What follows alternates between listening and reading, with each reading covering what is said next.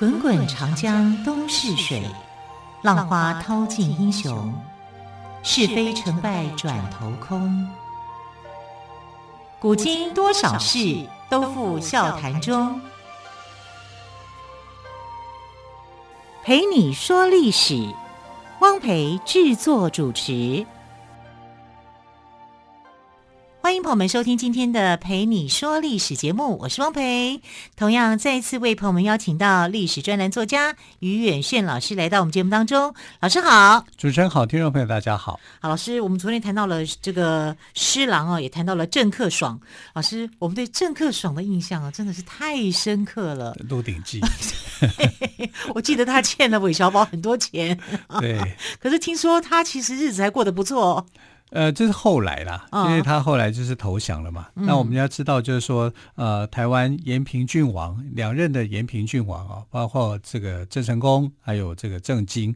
但是郑经之后呢，其实他已经有一些改变，因为他把这个原来台湾称为叫做东都啊，郑成功时期把它称为叫东都，那后来他把改名叫做东宁，所以呢，他也是第一任的东宁的国王啊。那东宁的国王呢，这个某些历史上面是没有去承认的，但他确实也是存在。因为呃，荷兰人啊，曾经就是啊、呃，还有英国人啊，其他的一些国家曾经去拜访这个呃郑经的时候，是单膝跪拜的啊，单膝跪拜就是一个一个膝盖是，对对对，礼节是大家行国王礼，然后就称呼他为陛下的。嗯你就可以知道说，呃，因为明朝那时候已经灭亡了，不存在，连南明的呃诸侯王都呃这些皇帝都不在了，其实最大的就是郑经了啊，所以郑经自称自己是东宁王国嘛啊，那第二任哈的东宁王国的这个呃国王啊，其其实就是这个郑克章，但郑克章没有当多久哈，就立刻被郑克爽啊给把这个位置给篡位了。啊，为什么郑克爽要篡位那个郑克章的位置呢？呃，因为、这个、他们不是兄弟吗？是啊，但因为就是他们的岳父的关系、嗯、啊，郑克章的岳父是陈永华，然后郑克爽的岳父是冯锡范，冯锡范等于是他们两个在那边斗啊。但陈永华就比较一个正直，对。一个脑筋炸一肚子鬼，一 一肚子鬼怪、啊。所以你想想看，陈永华那么正直的人，他斗得虽然他叫做绰号叫做小诸葛，可是我觉得他没有诸葛亮那样的聪明了。他也许在内政管理、哈政策管理上面啊是很成功的，而且很有理想。对，但是他在这种政治上面啊，他缺乏了一点敏感度啊，然后就被这个啊冯锡范用计谋对退位。没错，冯锡范。也许不是武侠小说讲的那种高手，但他绝对是一个很有谋略的人、嗯、啊！所以谋略战胜一切啊！就是，就他就让、这个、武侠小说里面是陈永华的功夫比较高吧？是啊，但陈永华老实，陈永华其实不会功夫啊，是啊，就是没想象中没有想呃这个小说里面想象中的那么厉害啊。但是他有惊世之略啦，对对对啊，所以他是不同的。那我们来看，就是呃第三任的东宁王郑克爽啊，就即位了。即位的第二年呢，满清的康熙皇帝哦，就启用了施琅要来攻打台湾。那其实，在郑经去世的时候呢，闽浙总督叫何启圣啊，那时候就跟康熙皇帝啊举荐内大臣施琅，因为康熙呃施琅那时候被调到北京当内大臣，有点就近看管的意思。但施琅几次攻打台湾哦，都被台风所阻，所以满清就想说，你根本就不想打台湾嘛，然后就拿台风来当做借口，每次出去就有台风，每次出去有台风，所以就觉得呃，你根本就是呃胡说八道啊，所以这些官员是不信任他的。一直到什么时候呢？就是呃施琅的侄子叫施明良，还有他的养子施世泽啊，被啊、因为结识郑经失败被杀掉。这两个人被杀掉以后呢，这个满清的官员才相信说施琅是效忠满清的。但施琅这个人个性不很火爆的，我们说他前期跟几个这个郑成功的部署啊是不合不合的，甚至他跟郑成功也不合啊。那他的个性很火爆，到了满清呢，好像也一样是火爆，个性很难改啊。就江山易改，本性难移。难移啊、虽然他有一些修炼的、啊，可是呢，是因为年纪大了。对，但是他在提到一些问题的时候，还是很坚持自己的看法啊。然后他就坚持这个独立作战嘛，因为这个以满清的官员来讲，他们只会打陆战，他们不会打水战，水战这是不行的。那打法是不一样的啊。然后甚至提拔他的这个呃闽浙总督姚启胜，他连姚启胜都敢杠。你看，所以你看施琅，施琅这个人应该没什么朋友吧？朋友是朋友不多，清官怎么可能会有很多朋友啊？啊脾气又硬，硬的跟骡子一样。对呀。可是施琅最后还是当上了水师提督啊！水师提督，我们现在来讲就是相当于海军司令嘛。嗯啊，所以施琅的作战很坚持自己的看法。这个是韦小宝建议的吧？对，否则就韦小宝自己去打了。哎，哎呀，开开玩笑了。那姚启圣就算是他的恩人哦，和施琅也照样，他也不给他面子，也不给面子好。所以，但是姚启胜这个人心胸还很宽广。啊，所以他觉得也没有关系啊。那你要告诉我，什么时候去打台湾是最有利的时机？以姚启圣来讲啊，如果刮起北风啊来攻打台湾的时候是最有利。但市场就说不是不是啊，这个应该是刮南风的时候打比较有利。所以他们两个人两边看法是不同的。然后那个时候很受康熙皇帝信任的另外一个福建人啊，叫做李光地。李光地呢，他就觉得说，施琅啊，你已经被冰冻了二十几年了啊，那至少是十几年的时间有哈。然后你你这个灵魂里面的大男人一样是那么样的火火爆，那么样的刚猛。你要知道，那个时候的施琅已经六十几岁了，快七十岁了啊，这老人家脾气还这么硬。江山易改，本性难移呀。对。那那就请问啊，你认为说吹南风的时候是最好攻台湾的时候，为什么呢？他说这个呃不是吹北风的秋冬时节啊、呃，秋冬时节吹北风嘛啊，那你在这个呃吹南风夏季的时候，反而是攻打台湾的最好机会。可是你前几次说要攻攻打台湾，夏季台风多啊，每次又遇到台风，你又打不赢。那这个到底是怎么一回事？所以你知道刘国轩他有一个想法，就刘国轩是台湾的将领，台湾的水师，他就觉得。你们要来打我的时候，我每次都有神风助阵，妈祖都会送来一阵神风，把你给吹走。对，啊、我们没在怕的。其实日本人也是这样啊，嗯、就蒙古去打日本的时候，遇到两次神风嘛，那神风就是台风嘛，风所以也被赶走。说我们有神风助阵来保护我们台湾啊，你们又打不进来，没有办法啊。结果施琅的看法就是。吹南风的时候，就是响起进攻号角的时候。啊，那后来经过一番讨论，哈，御前会议大家在讨论，康熙召开的御前会议讨论以后呢，就是还是决定，就是呃，吹着南风的七月份，啊，农历七月份，啊，然后呃，让施琅去率领六百多艘的战船跟三万名的士兵，啊，要来攻打台湾。攻打台湾是直接打打台湾吗？不是，是打澎湖。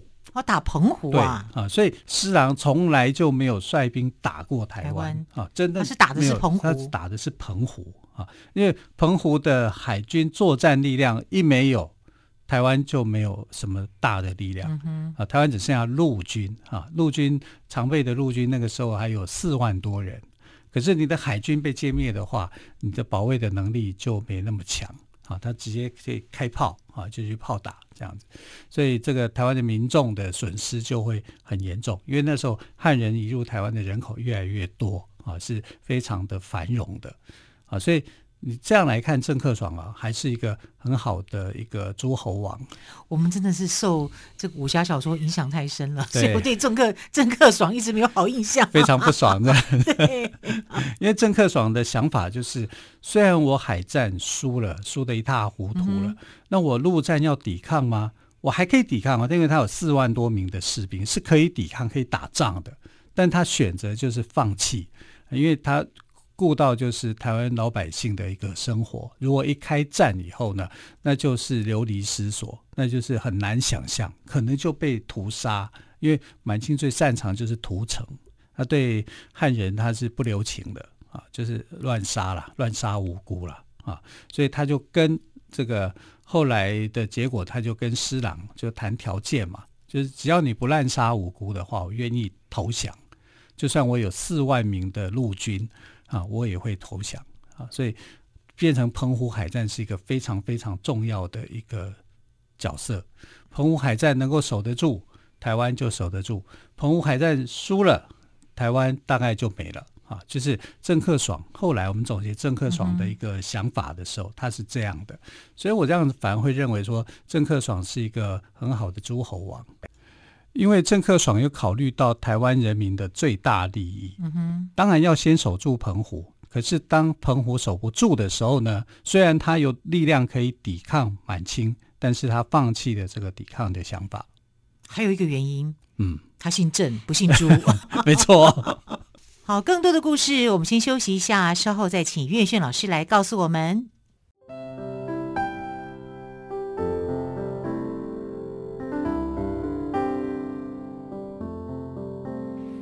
见台北的身影，拥有颗热情的心，有爱与梦想的电台，台北广播 FM 九三点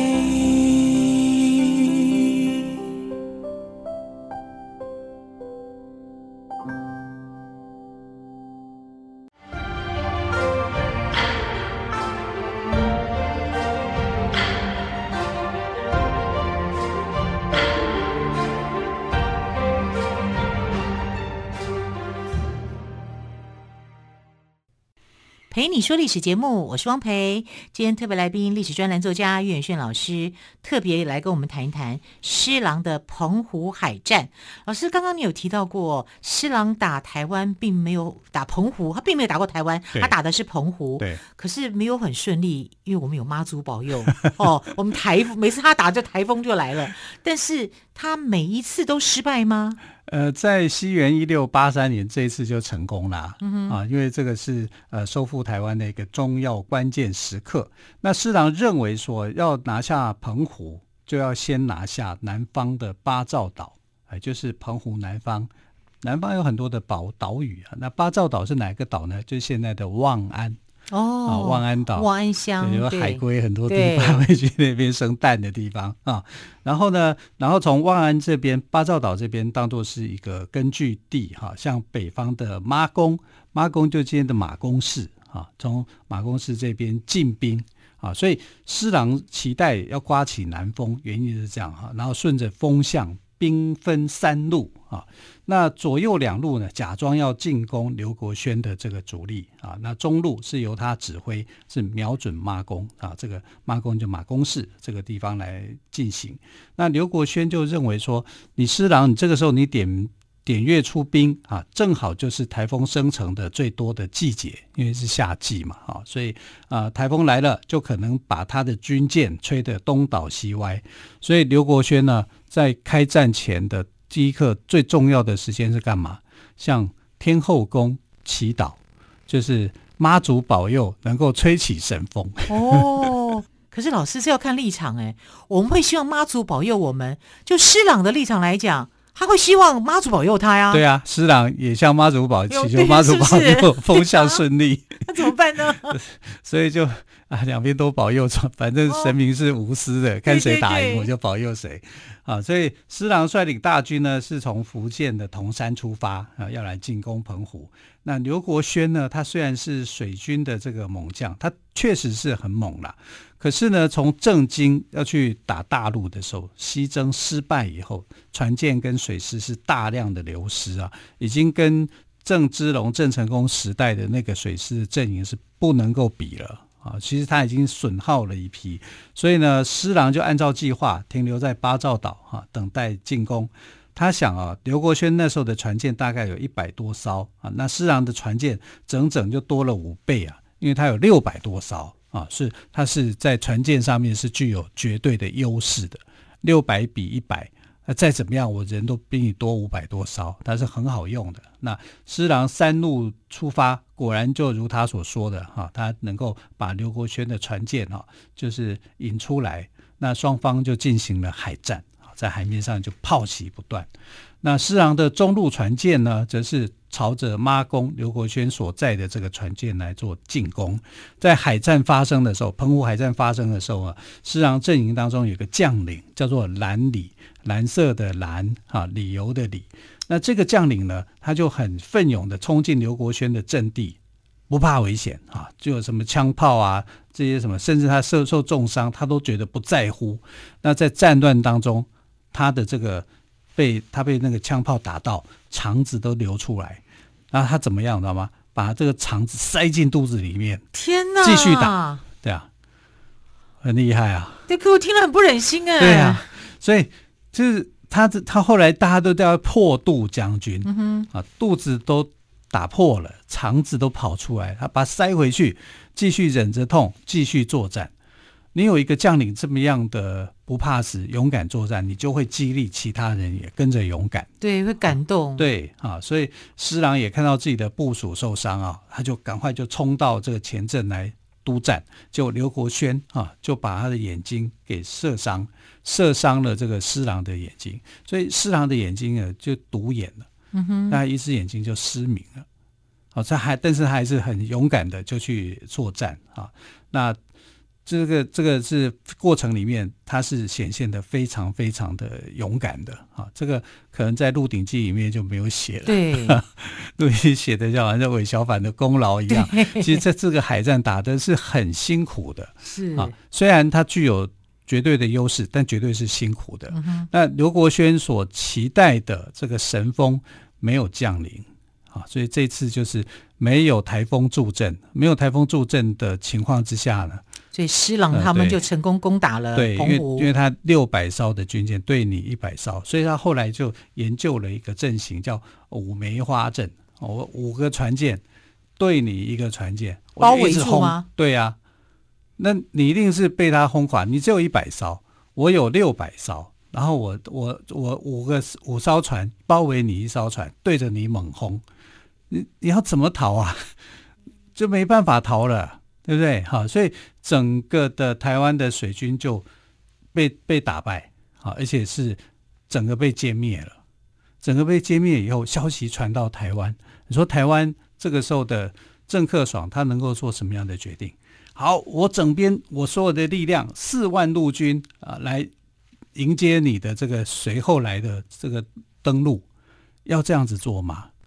这就是郑克爽考验郑克爽啊。郑克爽跟冯锡范还有刘国轩，刘国轩后来败逃回台湾嘛，他们就做了这个会议，这边讨到最后的结果，我是要继续奋战呢，还是我要继续保卫这个台湾人民，让他们有一个最大的一个就是投降了。嗯哼，你投降以后，台湾的人民的幸福感才是最大的啊，所以最后就免于战乱了啦。对，免于战乱，所以他们最后的决定就是。投降。那其实当时的施琅在哪里呢？他就在澎湖啊，因为打完澎湖海战以后呢，他没有立刻就是说发兵到台湾来啊，好像就攻取台湾。他是在等台湾的反应，然后他也在那边做一些休息。所以等到台湾做出了这个决定以后呢，他才啊就是发兵登陆台湾。那登陆台湾的第一件事情呢，就去祭拜郑成功。施琅登陆台湾的第一件事情，去祭拜郑成功。对，可是老师刚刚你不是说他们两个不和吗？是啊，可是已经过了二十几年了，对啊，所以他也是为了要一开始也是好朋友嘛，是后来才对。但这是为了要安抚台湾的民心呐、啊，是，所以他做的一个政治化的动作啊，就是去祭拜郑成功，那也是一笑泯恩仇，类似这样的一个概念呐啊，啊。然后呃，这个施琅就平定了台湾。康熙皇帝就非常高兴哈，因为对他来讲呢，这是一个很大的事件。康熙接到施琅的捷报的时候啊，是中秋节，所以他在中秋节收到这样的消息，收复台湾的消息的时候，整个人是非常非常的开心的啊，因为这不只是这个大事情，就是继三藩之后所得到的一个很大的一个战绩啊，也是康熙的一个功绩啦啊。但康熙后来啊，曾经有考虑说，要不要把台湾给不要收回啊？因为就把它卖掉好，卖卖给其他的国外的集团。但是后来是因为施琅力主说台湾是一个宝藏啊，宝藏之地是美丽之岛，非常丰富的这个物产啊，所以就建议要强烈建议要留下台湾，所以台湾才变成了这个呃清朝的领地。是好。东宁王国从正经开始建立，一直到郑克爽投降为止，总共两任二十一年。但是除了东宁王之外呢，台湾还有明朝皇帝后裔宁靖王朱树贵以最壮烈的方式告别台湾。总之呢，台湾是一个美丽的宝岛，让我们大家一起来爱护它。好，非常谢谢岳远逊老师今天再次跟我们说施琅收复台湾的故事。非常谢谢老师喽，亲爱的朋友，我们就明天再会，拜拜。